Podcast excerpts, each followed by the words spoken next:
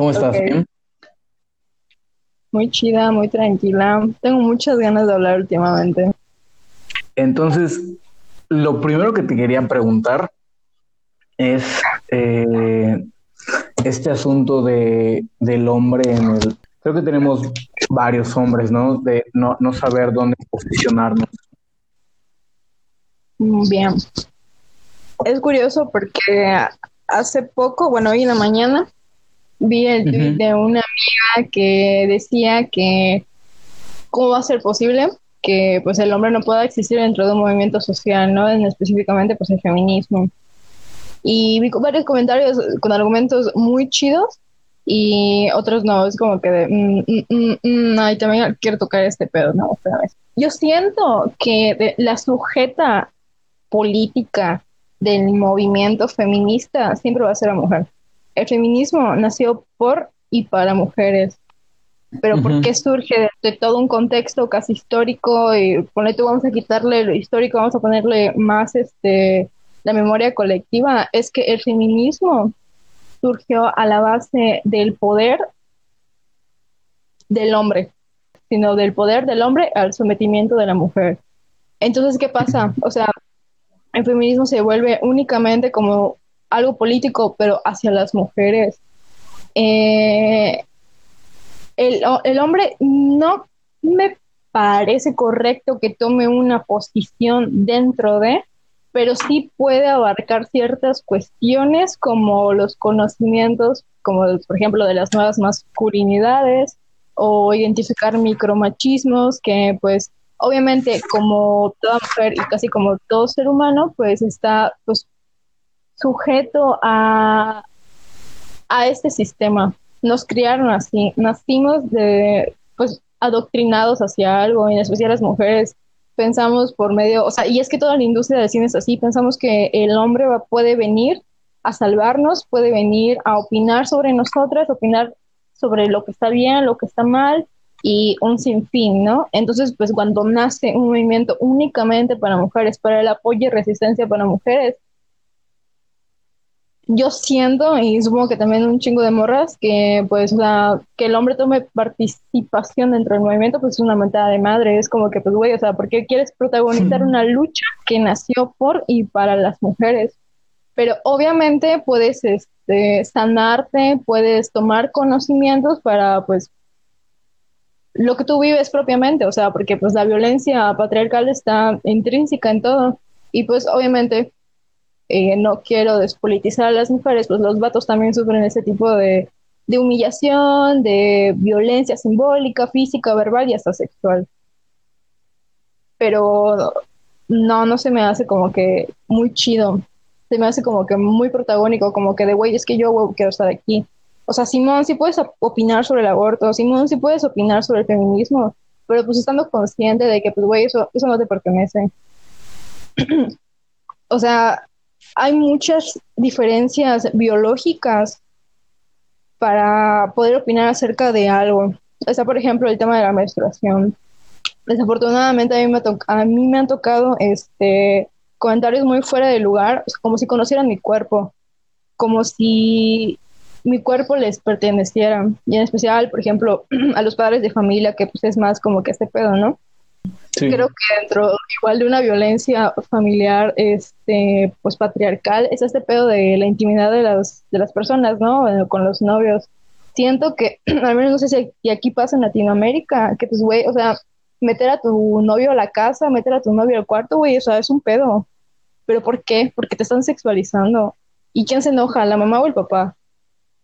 Pues obviamente el papá porque piensa que tiene pertenencia sobre tu cuerpo y pues a la mamá pues porque la han adoctrinado así, o sea, la violencia simbólica patriarcal pues no solamente abarca pues lo que es lo físico, lo que es lo verbal, lo que es lo sexual, sino pues abarca pues más este pequeñas cosas que al final del día se vuelve teniendo pues un significado, una acción, algo referente a y etcétera.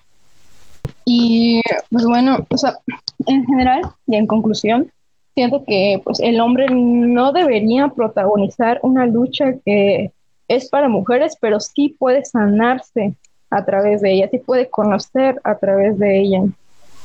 está también esta onda de lo, no me acuerdo cómo se llama, del de la parte de el feminismo radical donde no incluye a las mujeres trans o a los cuando yo empecé en eso de feminismo yo no sabía nada absolutamente nada. Y pues obviamente me, incliné más pues a decirle a un hombre vestido de mujer que, que es feminista o sea para mí es como que un no o sea sigue siendo vato. Simón te siguen violentando por vestirte como mujer que siguen llamando eh, insultos tan bajados como pues gay, puto, homosexual, o sea, tomados como insulto machista más que nada. Pero pues, güey, o sea, Chile siguen viendo, perdón, habiendo vatos transexuales o morras transexuales, no sé realmente cómo se dice, que pues, güey, o sea, siguen agrediendo a las mismas feministas, o sea, a las mismas morras que están en resistencia por las morras. Y pues, o sea, siento que pues, o sea, no está chido, no se vale. Pero obviamente o al menos yo considero que pues el hecho de que los hechos sociales pasan. Hay mujeres que sí apoyan a las mujeres trans dentro del feminismo, pero pues hay quienes no. Pero pues obviamente las que opinan quienes no, pues tienen pues, sus razones. Creo que las mujeres vivimos desde el nacimiento violentadas biológicamente. Y a diferencia de pues, los hombres, las mujeres trans, pues no, o sea, empezaron, se, este, se liberaron de algo muy chido, hace una transformación muy chida, pero pues igual siento que pues no está mal, pero pues también hay que cuestionarse, ¿no? Es, es un poco complejo porque, como, como tú mencionabas, he escuchado argumentos tanto a favor como en contra. Por ejemplo, te voy, te voy a platicar cuando se dio, creo que una de las, de las últimas marchas que se pudo dar aquí en Campeche, yo recuerdo que tengo, mm, tengo un amigo que su, su novia es, es, bastante feminista y lo, lo, lo, que vi es que estas, estas morras llevaron a sus novios a la marcha. La verdad. Y, y entonces ahí, ahí yo me pregunto cuál es la postura, porque he escuchado eh, a, a, a, a, morras que me dicen, ¿sabes qué? No, esto es una lucha solo de mujeres y para mujeres y eh, también he visto este otro lado de, ¿sabes qué? Vamos a incluir a todos. Entonces, sí, creo que no hay una verdad absoluta en esto. Sin embargo, sí se debería hablar un poquito porque... ¿Por qué? Porque surge este tema del aliado. ¿Sabes? O sea, ¿qué es un aliado? ¿Qué pretende ser un aliado? O sea, ¿puedo ser un aliado o no? O depende de con qué con qué rama del feminismo me, me esté involucrando. O sea, tal vez me, tal vez me vaya con, con, un feminismo muy radical y quiero ayudarlas y simplemente me van a rechazar. O tal vez me voy con un feminismo un poquito más, eh, no sé cómo decirlo, empático, donde, donde sí podrían aceptarme. Okay, Entonces, sí, e, eso es, eso es bien confuso como hombre, porque yo,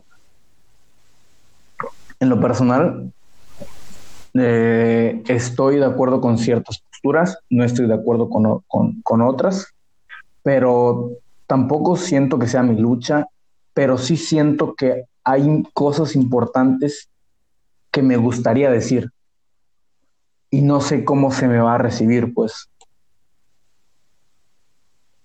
A ver, pues creo que la opinión y la crítica social siempre va a haber, pero pues al menos en este pedo, pues que, ajá, te digo que es por y para, pues no creo que sea tan tomado en cuenta porque, pues, primero que nada, no sé si me incluya o no, y que son algunas cosas, pues es que, pues, güey, o sea, estamos hablando de morras, estamos hablando de cosas que nos pasan y sentimientos que, no sé, a lo mejor ni un hombre puede comprender, ¿sabes? Como que, no sé, dando impotencia, tanta rabia, pero también tanto aprendizaje y apoyo entre nosotras, ¿no? Como tú dijiste eh, la vez pasada, que pues se trata de hermandad bueno, decía, eh, me agarro mucho esa pregunta que hiciste sobre pues lo que son los aliados. No sabría decirte específicamente porque como que me desalojé de este concepto desde el principio, pero te puedo decir que no existen los aliados. Y si eres aliado, a huevo, eh, agresor de otra persona, de otra morra específicamente. Eh, Sería como una contradicción, ¿no? Ajá. Pone tú que, o sea, por ejemplo, las funas, güey, o sea, las funas pueden ser actuales, pasadas, pero, güey, terminas haciendo algo, terminas agrediendo a una morra, seas consciente o no lo, o no seas consciente, lo terminas haciendo. Y pues como morra, o sea, yo te puedo decir que pues eh, he violentado, he insultado un chingo de morras, pero pues como que entre nosotras, pues coincidimos de que, pues, güey, o sea, no fue nuestra culpa, ¿sabes? Y pues, o sea, el vato es más como que un, pues, güey, no sabía, chale, y Simón, no, o sea, te digo que puedes agarrarte, te puede agarrar esa versión para sanar, pero no para protagonizarla. Y no sé si se debería de considerar alguien aliado o no, pero pues sí alguien que está consciente de que, pues, güey, no solamente es un movimiento, o sea, es un hecho social, o sea, es un, es un hecho mundial, o sea, la violencia patriarcal está, el sometimiento a la mujer siempre va a estar marcada. Eh, otra cosa que también quería hablar sobre, pues esto de las morras llevando vatos a las marchas. Chido. Pero es perspectiva. No quiero hablar de, de los tipos de feminismos, pero creo que pues todo es dual y todo tiene dos polos y creo que en donde yo más me abarco, y es lo que también estaba hablando hace rato, es sobre pues, los feminismos, los feminismos duales, el liberal y el radical. Cuando yo comencé a investigar de feminismo, pues me encontré con esos dos polos, ¿no? O sea, yo me sentía súper identificadísima de que yo era alguien neutral, de que ni el radical ni el liberal, ni el liberal pero después pues me di cuenta de, de muchas cosas, ¿no? El liberal encuentra lo que es la igualdad de género, que siempre va a haber algo, incluso, incluso biológico, que se va a mantener al margen de todo. Eh, y luego el radical, que te rompe toda esa postura. O sea, lo, o sea, lo liberal no existe, lo liberal es violencia, lo liberal es aceptar el sometimiento y no hacer nada a cambio. Eh, lo que yo he sabido y lo que conozco sobre el feminismo radical es que me hace una postura muy chida y conozco un chingo de morras que les vale madre así totalmente agarrarse a verbazos con una persona con tal de defender su postura. Y créanme que no he conocido a, a ninguna morra que no se haya posturado bien frente a una mujer incluso de compra y venta, de, no sé, aquí de Campeche, ¿sabes? O sea, muy chido, muy al pedo. Eh, el feminismo radical pues es sencillo de que pues güey, o sea, no mames, no hay una igualdad para nada, o sea, siempre va a haber, incluso si fuera una violencia simbólica muy pequeña, hasta el abuso sexual, hasta el abuso verbal, hasta el abuso físico, siempre va a haber este tipo de violencia hacia la mujer, o sea, no hay como que una igualdad, menos que estemos hablando de, de, una, de una misma, de una igualdad o una misma violencia a la mujer. Eh, el feminismo radical creo que se me hace una de las no sé si es una faceta, pero al menos sí fue una faceta muy chida de, cuando pues, me empecé a adentrar en conocerme a mí socialmente y a mí internamente. Eh, los radicales, eh, hay diferentes tipos de radicales, digo, hay diferentes tipos de feminismos, es una esfera completa, no son dos polos, es una energía en una misma, pero algo que sí está al pedo es que pues hay un feminismo radical, hay un lesbo feminismo también, hay feministas radicales que están pues en esta visión del separatismo. No amigos hombres, eh, incluso desalojarte de tu, de tu casa, de tu familia, de todo, y pues solamente involucrarte tanto sexo afectivamente con mujeres. Porque hay feministas, hay, hay escritoras feministas radicales que posturan que cada penetración sexual es un abuso. ¿Pero por qué? porque el hombre está doctrinado a sexualizar el cuerpo y no verlo desde un punto de vista, pues, no sé si llamarlo espiritual o un poco más interno suyo. Está igual el feminismo radical separatista, pero pues también conozco a morras que son feministas radicales separatistas que mantienen una relación heterosexual. Y aquí es donde entro yo, porque, pues, o sea, yo al menos alguna vez me he considerado feminista radical y, pues, he sostenido una relación heterosexual, pero créeme que es un pedo como pareja. La, la responsabilidad afectiva se vuelve incluso más tensa, ¿no? O sea, porque, pues, ah, no sé, o sea, creo que también se llama empatía, ¿no? O sea, por la otra persona. Menos yo, como ajá. Yo creo que el, el, el separatismo es insostenible bueno, yo no me imagino una sociedad con solo mujeres.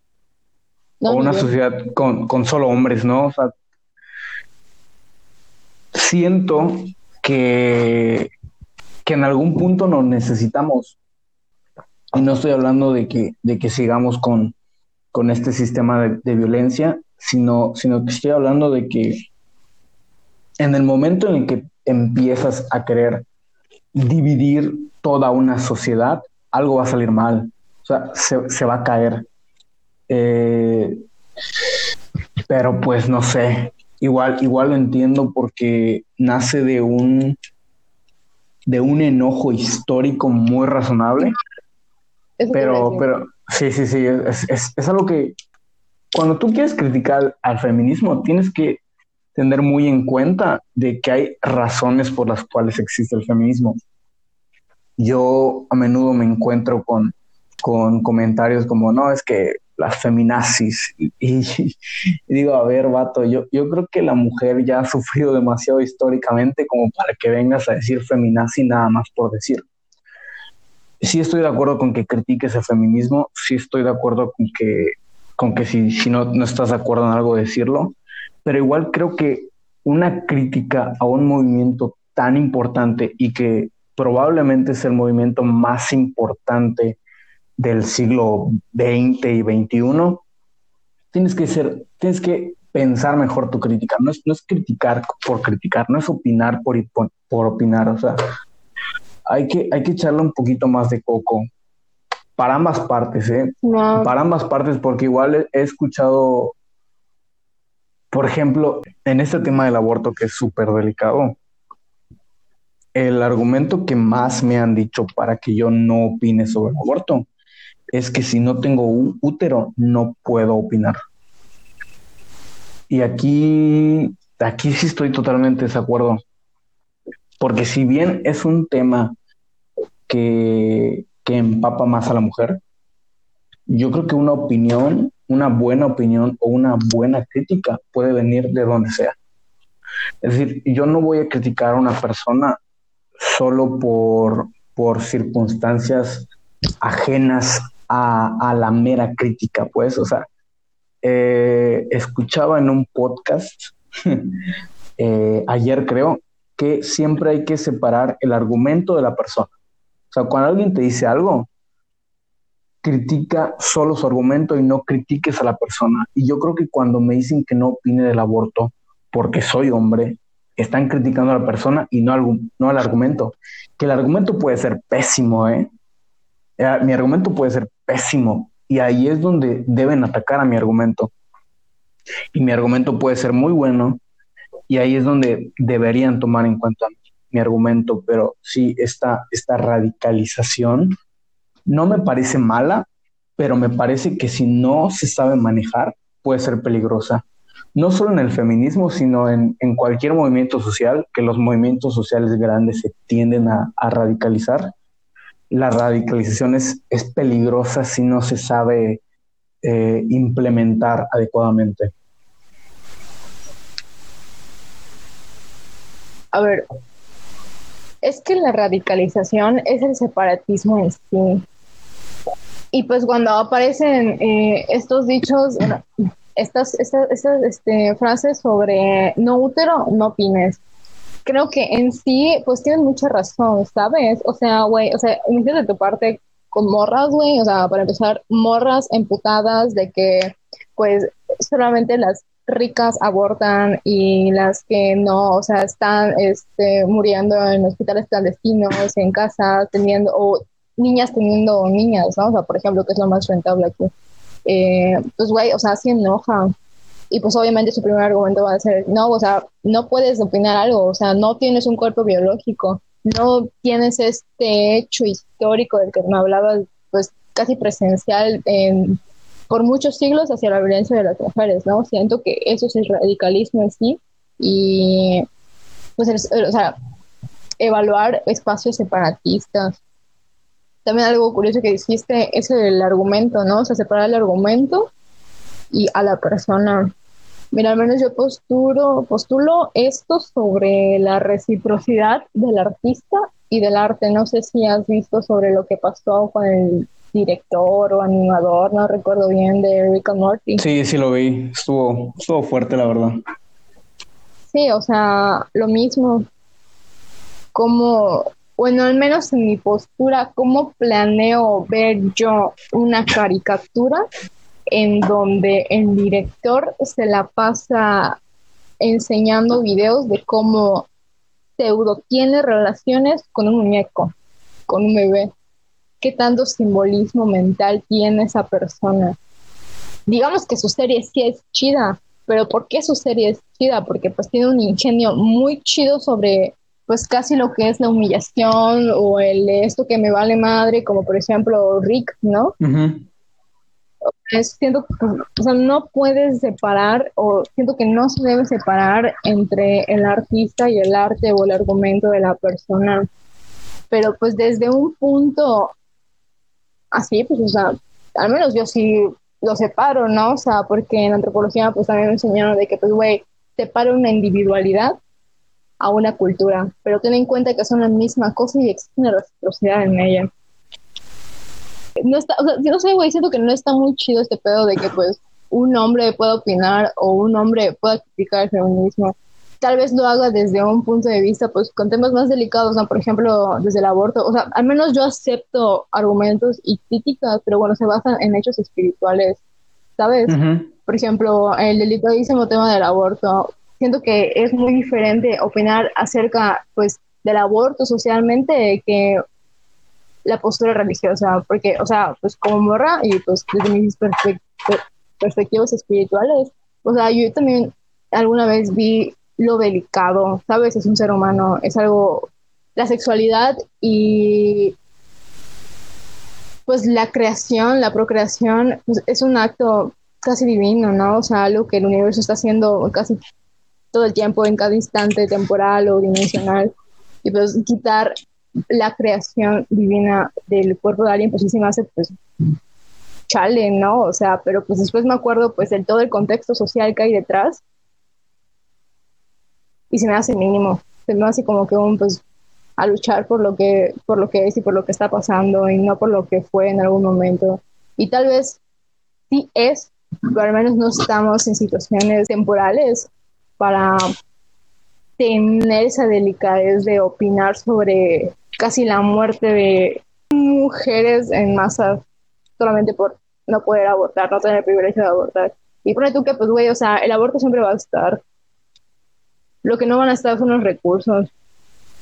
Eh, bueno, yo posturo mucho esto de que, pues, güey, o sea, el aborto está, solamente las ricas abortan y las, las privilegiadas abortan y los las niñas, pues, güey, de baja, de bajos recursos, pues no, o sea, no quiero decir bajos recursos porque siento que estoy metiendo este pedo de, de la, de clasismo, pero pues siento que pues, es, pero es, que así muy importante dimensionarlo, sí, a O sea, así pasa, ¿no? O sea, así es, o sea, solo, solo aquellas mujeres que tengan 20 mil, 25 mil pesos para pagar un aborto pueden abortar.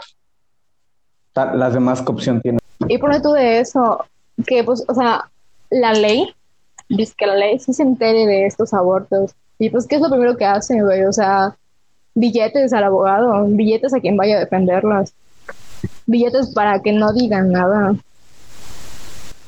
Bueno, es que siento que hablar del aborto es hablar de un hecho social también muy extenso.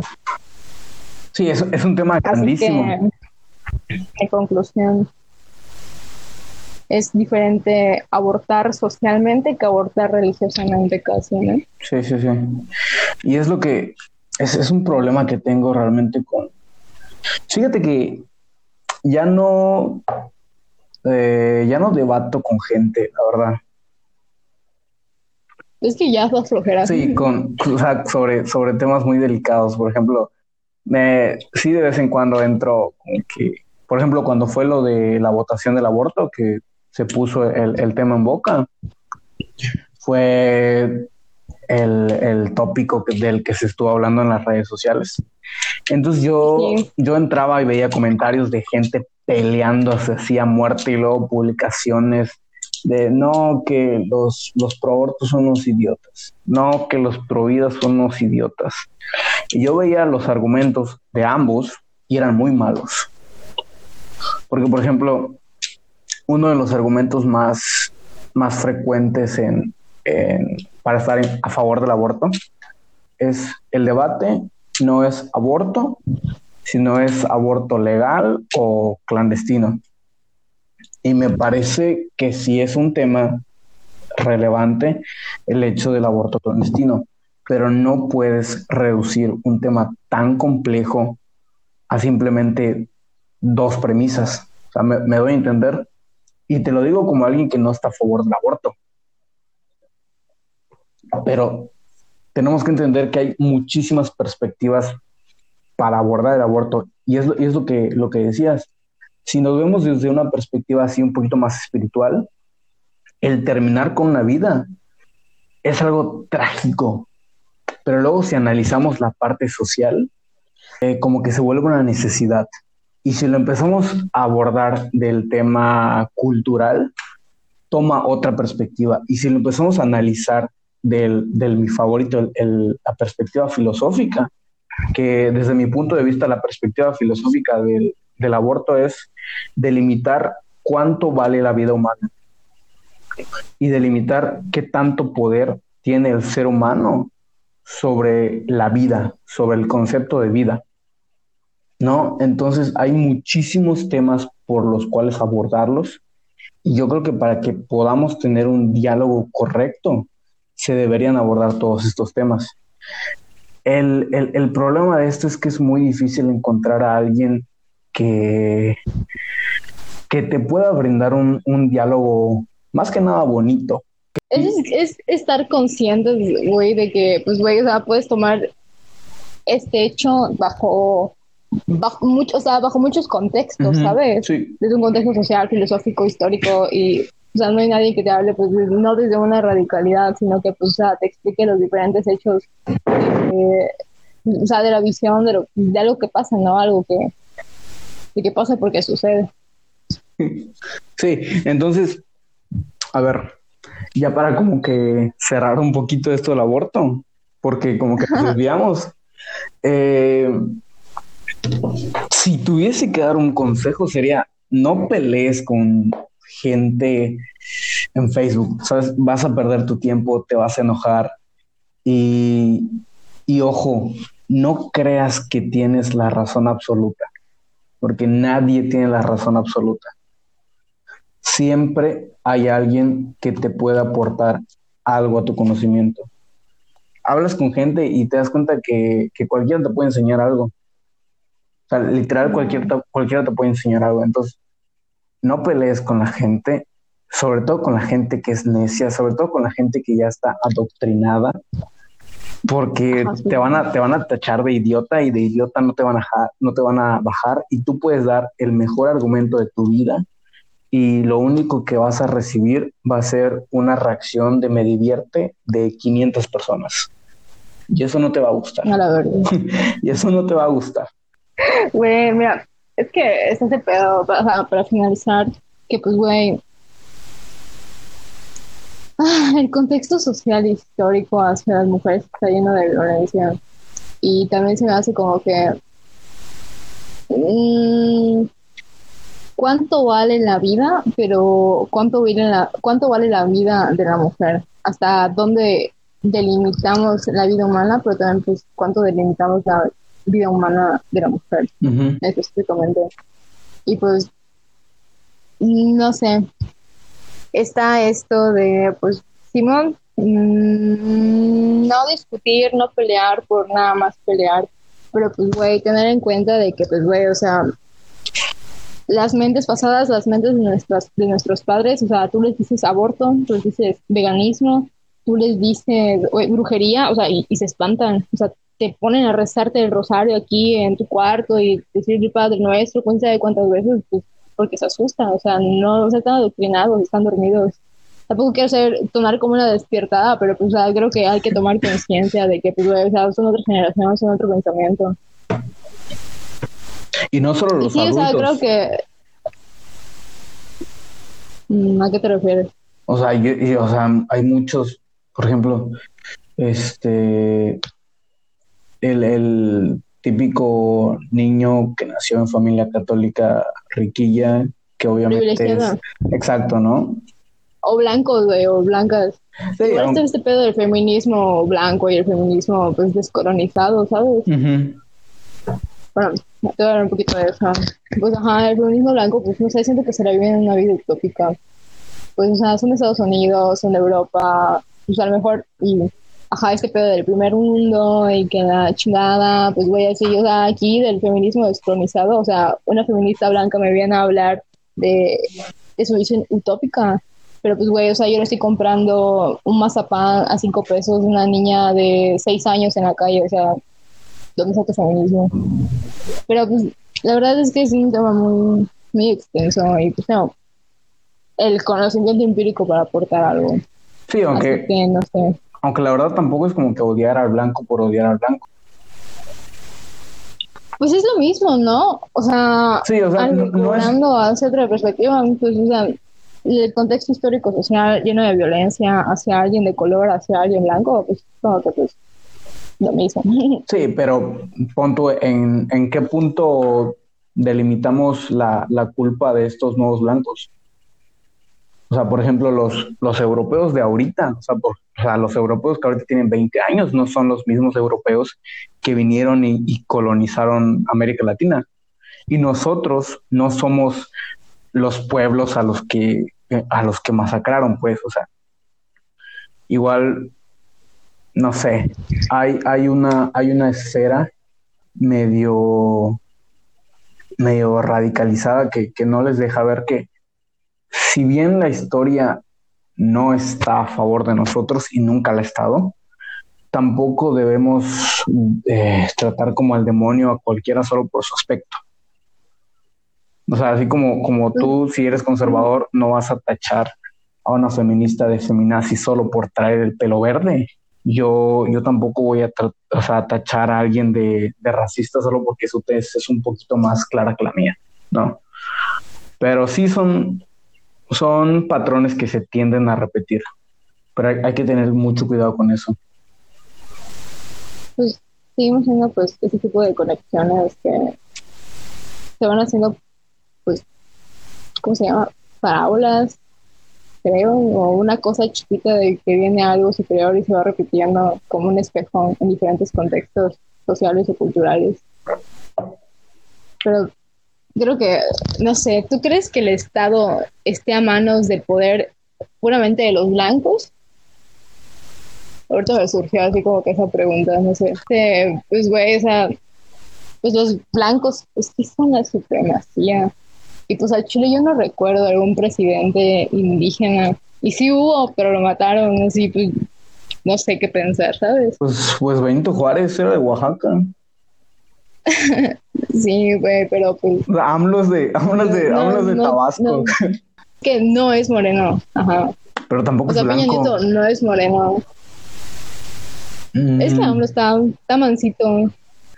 mm, Oye, te dije que le leí la carta natal. no manches. Sí, está denso. Güey, a Chile se hace el mancito. Yo siento que se hace el mancito. Sí, pues es político. La verdad Le es leí la carta a varios políticos. Creo que el más gracioso así astralmente es Peña Nieto. No sé, siento que se dejaba manipular mucho. Sí, O eso yo leí, no sé, no sé, no sé.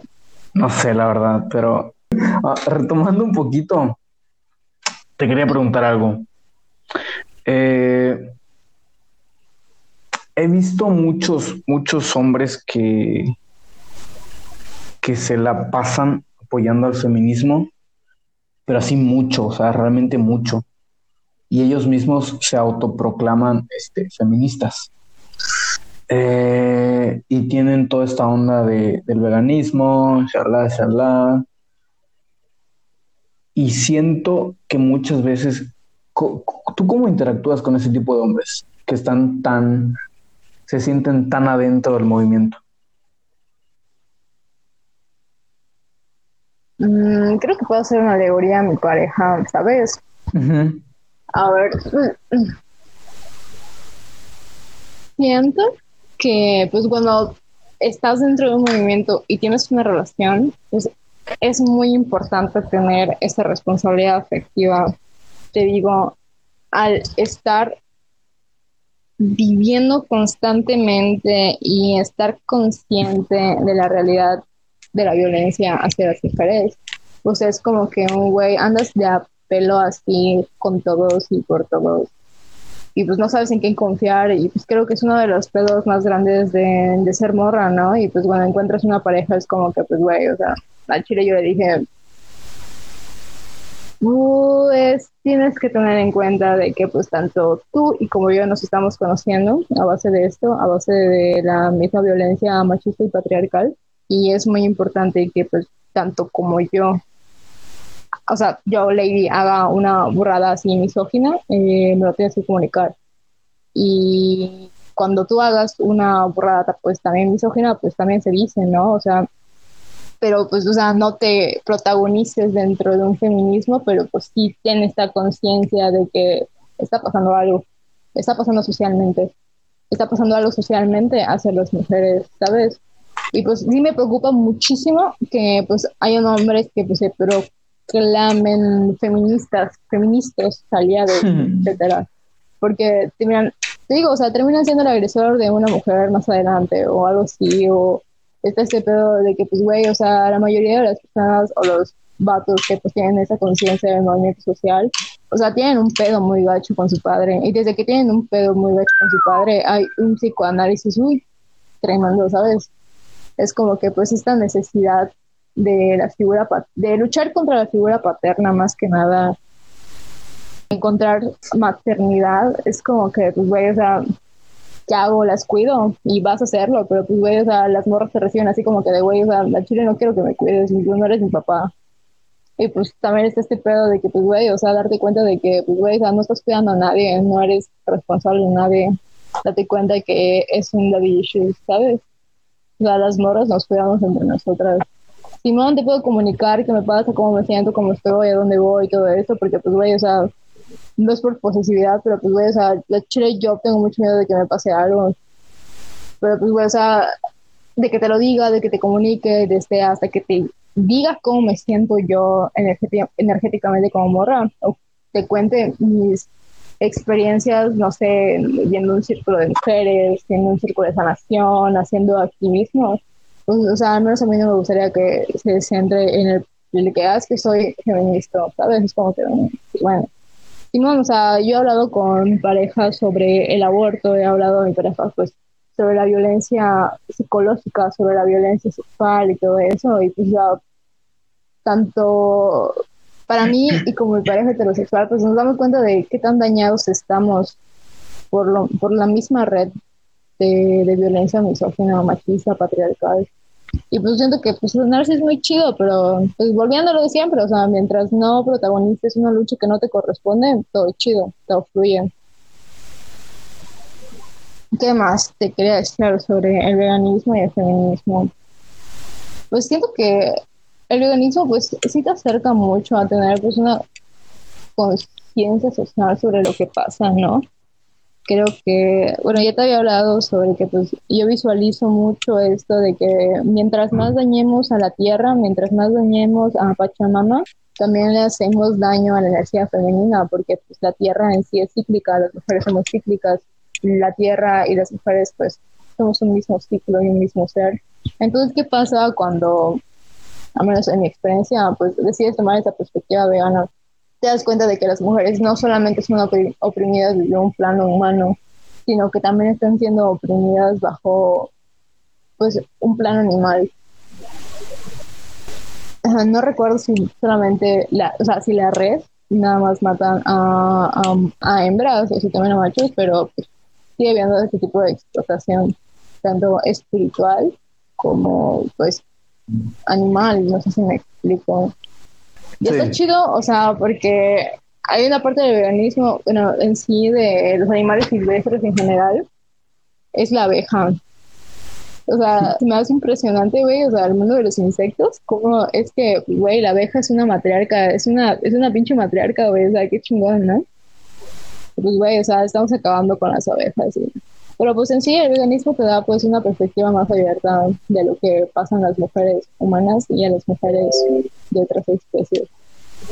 No sé si viste, perdón por, por, cambiar así un poquito de tema, pero no sé si viste mi tweet. Bueno, yo decía que, que creo que el, veganismo llegó para quedarse. Sinceramente, de aquí a 50 años, la mayoría de la población va a ser vegana. Sería interesante. Es que, pues, o sea, cuando entré al veganismo, pues toma esa perspectiva de que, pues, güey, a lo mejor sí necesitamos la carne en algún punto para sobrevivir. Pero creo que este punto no, ¿sabes? O sea, al contrario, estamos, estamos destruyendo todo. Recuerdo haber hecho unas infografías que decían que, pues, para hacer un kilo de bistec necesitaba 4,664 litros de agua. Y pues mientras consumías responsablemente verduras y vegetales de productos no industrializados, pues dejabas, o sea, no sé, como tres, no, no sé, 600 o 1000 o algo así, o sea, reducía totalmente un chingo. Pero pues la industria cárnica y la industria así, pues se dedica a contaminar a Pachita. Yo creo que el asunto no es, no es la carne en sí, sino, sino cómo consigues la carne, o sea, los métodos que usa la industria para conseguir ese tipo de carne. O sea, una vez que, que tú ves cómo tratan a esos animales que luego te vas a comer, creo que sí es, es difícil volver a ver la carne de la misma manera. Entonces. Pues que se eh, me hace un acto muy violento. Pero dime. Sí, es horrible. Eh, la, la, cosa es que definitivamente podemos vivir sin carne. Eh, pero o sea, e, ese, ese nivel de placer que nos puede llegar a dar la comida con carne, siento que sí es muy difícil cambiarlo drásticamente. Pero deberían, definitivamente deberían modificarse las maneras en las que consumimos carne, porque aparte de que está dañando terriblemente eh, el ecosistema, estás generando una violencia muchas veces innecesaria. Y aparte de que está, o sea, está confirmado que puedes vivir sin carne. Sí, está confirmadísimo. Sí, ojo, no confundir que puedas vivir sin proteína, lo cual mucha gente lo asocia, o sea, porque pues, o sea, sí es como un poquito más difícil conseguir proteína de, de los vegetales, pero, pero sí, o sea, puedes consumir lentejas, puedes consumir avena, este, el, el maní tiene mucho, mucha proteína, ¿no? Entonces, esto del tema del veganismo, yo creo que en unos 30 años ya, ya va a ser. ¿Te, imaginas una ley? Que esté, los animales, que esté prohibido comer carne. Sí, o sea, o, por ejemplo, los derechos de los animales. Los derechos de los animales. Que, que esté prohibido que una granja inyecte hormonas a animales. O sea, mínimo. Es que para el veganismo tampoco es ético eso. Ni esperar a que la vaca se muera. Pues no sé. No sé qué tan ligado es el veganismo con la espiritualidad. Pero no sé si has visto la leyenda de, de Ang, güey. El, maestro Aire así diciendo que es, vegetariano porque, pues, güey, todavía es sagrada. Y pues, sí, no, güey, le pachamama. No, Algo que también me, me, dijiste ahorita y pues así como que de, mm, creo que la mayoría de los veganos, al menos a mí, no sé si a todo, todo el veganismo, no sé si hay ramas del veganismo, me ha gustado mucho pues reemplazar, por ejemplo, el bistec de cazuela. O sea, chile, a mí me mamaba así riquísimo eso. Y pues, o sea, chile, ahorita pruebo pues mi soya estilo bistec de cazuela y pues, o sea, es lo mismo, pero pues ya no me siento mal. Y la cuestión de las proteínas, siento que pues el, hay más proteínas en legumbres, en verduras que pues una porción de carne, ¿sabes? O sea, y déjate eh, déjate tú de las lentejas, güey, las lentejas, la, ¿cómo se llama? los garbanzos, el frijol, se me hacen fuentes así, güey, que hay un chingo de maneras de prepararlo y hay un chingo de sabores. No sé, realmente no me acuerdo si la, la carne igual se puede preparar de diferentes maneras pero pues está chido conseguir proteína de, de la vida y no de la muerte. Lo que te decía la otra vez, que pues güey, o sea, estás comiendo vida no estás comiendo muertos, no estás comiendo cadáveres. O no sé, pero ¿qué piensas tú sobre esta base ética de, de esperar a tener una vaca para comerla y después dormirla o esperar a vieja para comer su carne? ¿Qué opinas tú sobre la visualización de la vida sagrada de los animales? Mm. Es que, ¿hasta qué punto lo, lo limitamos? Porque en el reino animal, comerse otro animal es lo más común. ¿Cómo, aplico esos, esos valores morales? O sea, ¿cómo le digo al león que no se coma una gacela? No, o sea, y es, es la misma, es el mismo reino animal comiéndose a sí mismo.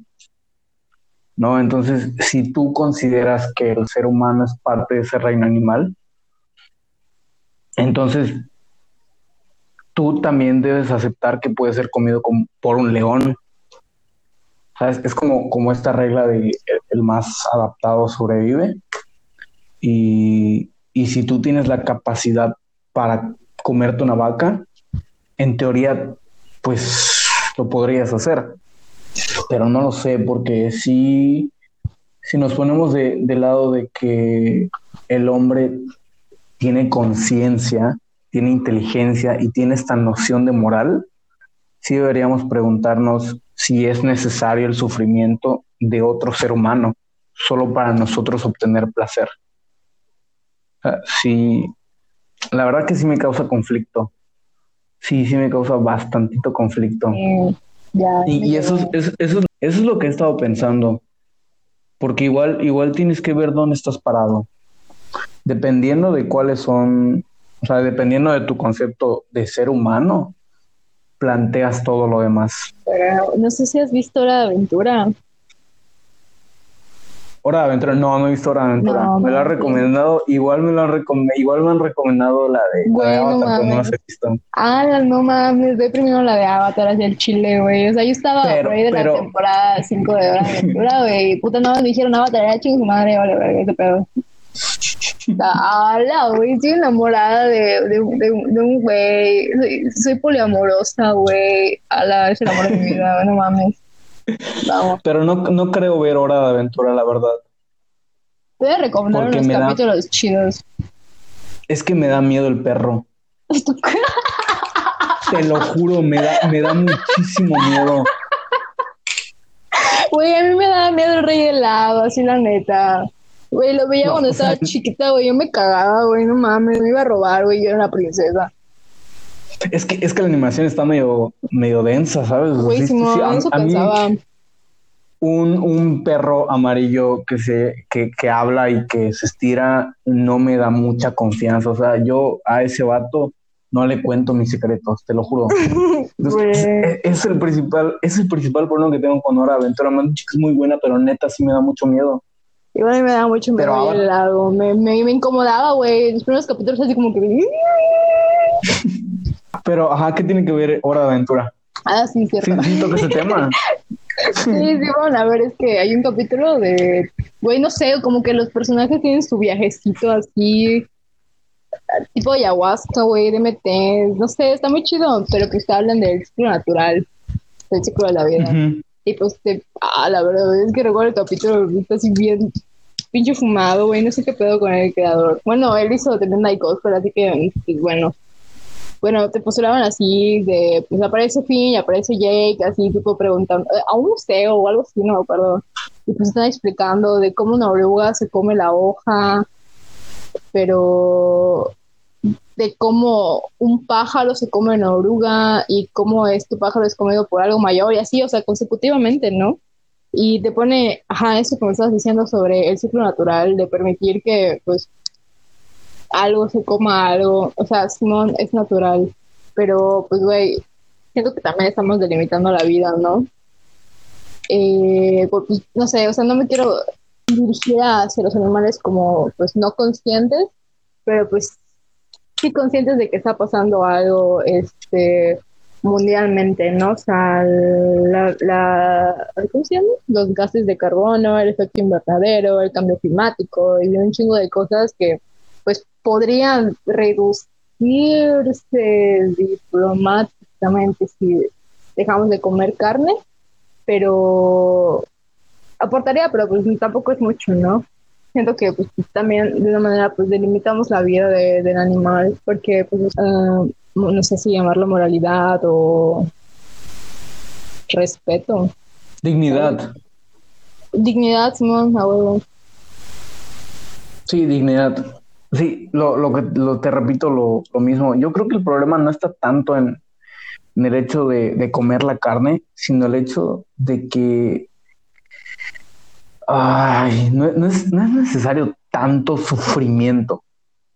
Y no es necesario comer, comer tanta carne.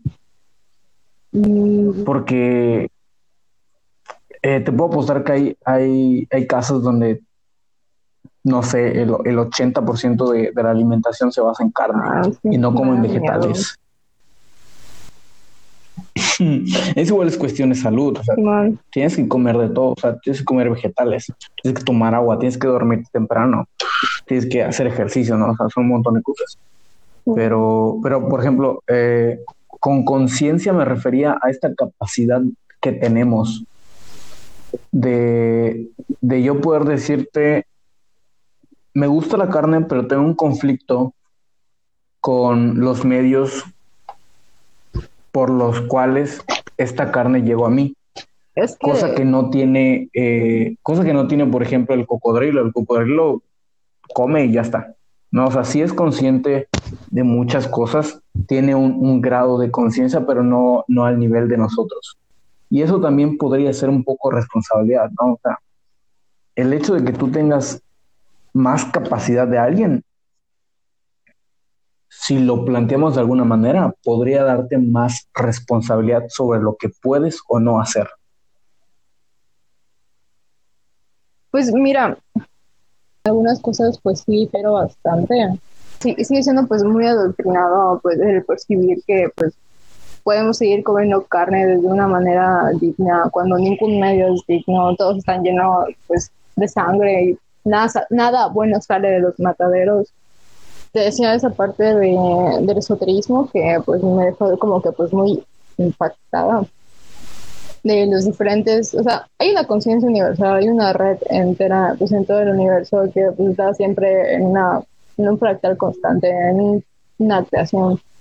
Pero algo que me dejó muy marcado pues son los diferentes tipos de conciencias que hay en este planeta o al menos en esa conciencia, en esa conciencia humana, en donde te proyectan primero el de que pues primero es la mineral, sienten, vibran, Simón.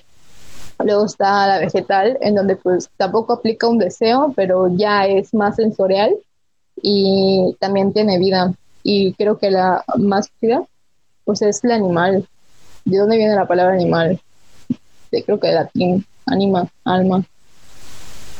Y lo que diferencia esto de los, de, de los dos anteriores es que el, el- la conciencia del animal desea, desea ser amado, desea correr, desea ser libre, desea todo. Y pues aquí es pues donde se diferencia el típico argumento este que pues al chile pues, me ha hecho llorar y reír de, de, de, de no saber qué hacer cuando me lo dicen. es que los los, las plantas también tienen vidas. O sea, sienten lo mismo que los animales. Yo, yo me quedo así como que, güey, ah, ¿qué? O sea, bye.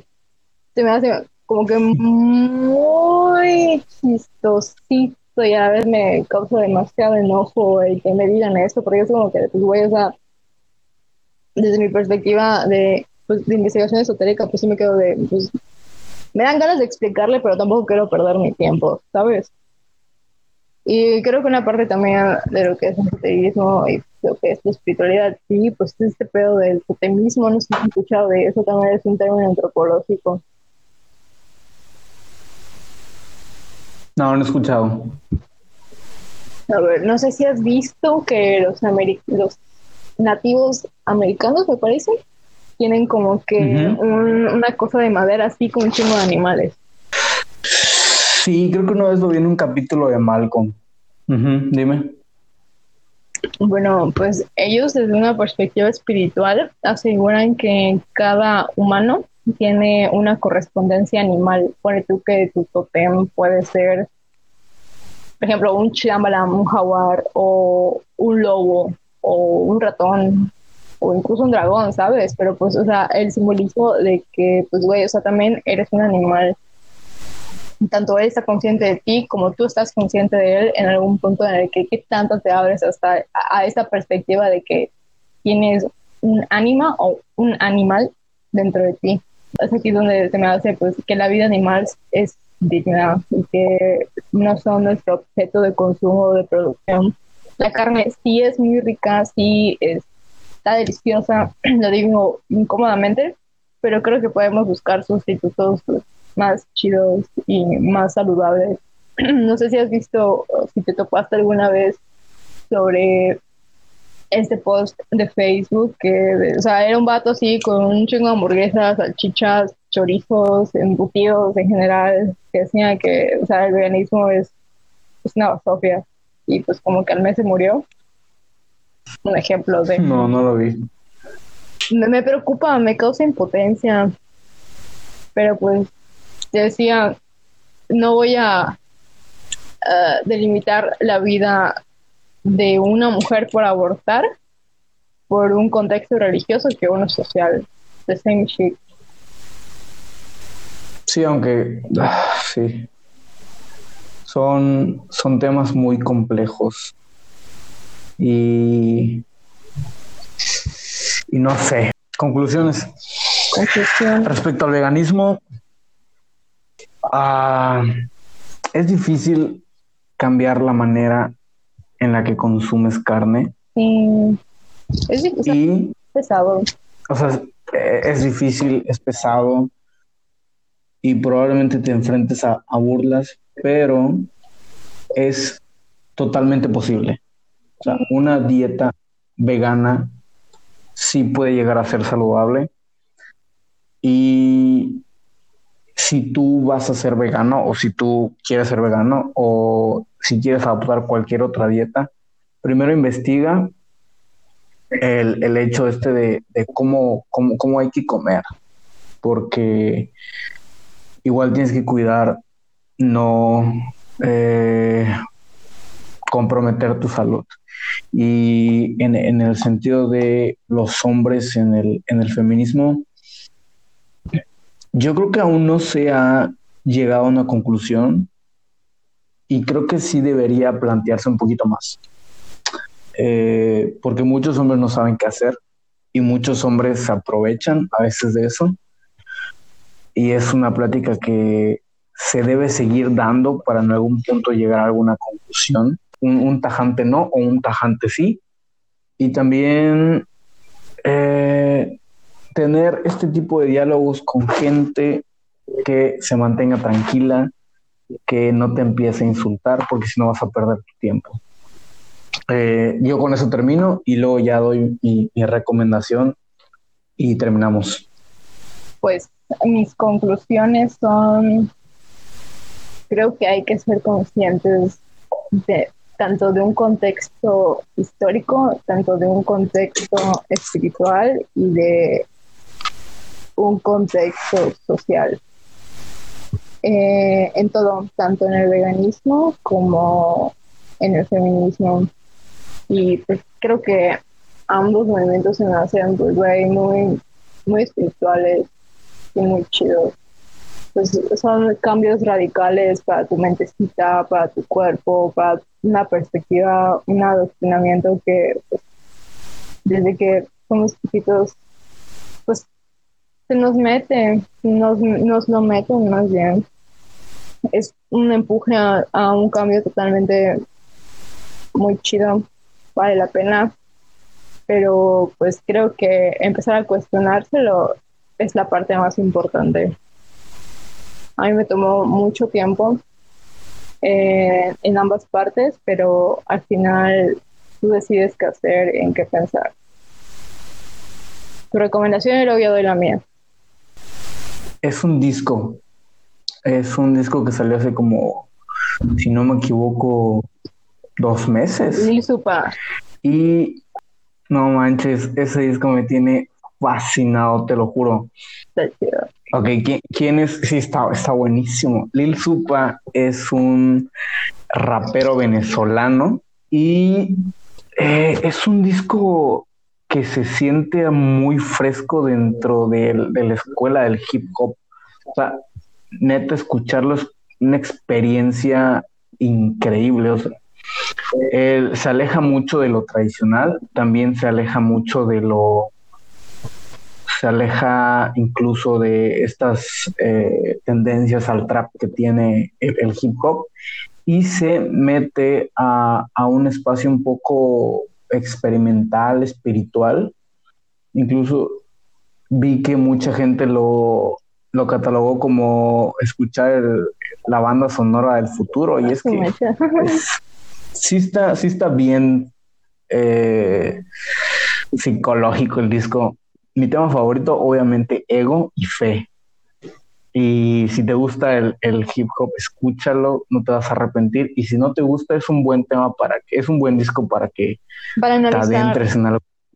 Sí, y te adentres en algo diferente. También escucho toda su discografía, toda es buenísima. Me, parece el, mm, uno de los mejores raperos en habla hispana que existen. Y esa es mi recomendación. Escúchala, obviamente está en todas las plataformas eh, digitales, shala, shala, pero neta, escúchalo. Y si no, y si no te, si no te convenció todo esto, solo escucha una canción. Escucha la canción Luz de Lil Supa. Mm, grande. Es, es una gran canción, es una bestialidad esa canción. Chale, esa canción sí la tengo bien guardada. Güey. Güey, lo más chido es que lo escuché en cuarentena, ¿sabes? Es como que... Uh, sí, no sé. Sí, a, mí igual me, me, pega, me pega chido, me pega chido, la verdad. Y le puedes dar tantas interpretaciones y creo que nadie se pelea por esta canción. Todos están de acuerdo que es una gran canción y ya.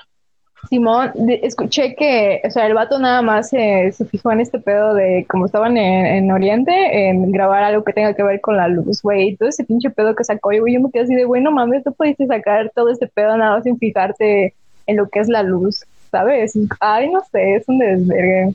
Pero es un pues, maldito genio. es que, güey, o sea, la, la, perspectiva dual oriental, o sea, se me hace como que, pues, güey, o sea, lo puedes aplicar para todo, pero pues, nada, también te puedes enfocar nada más en una sola parte.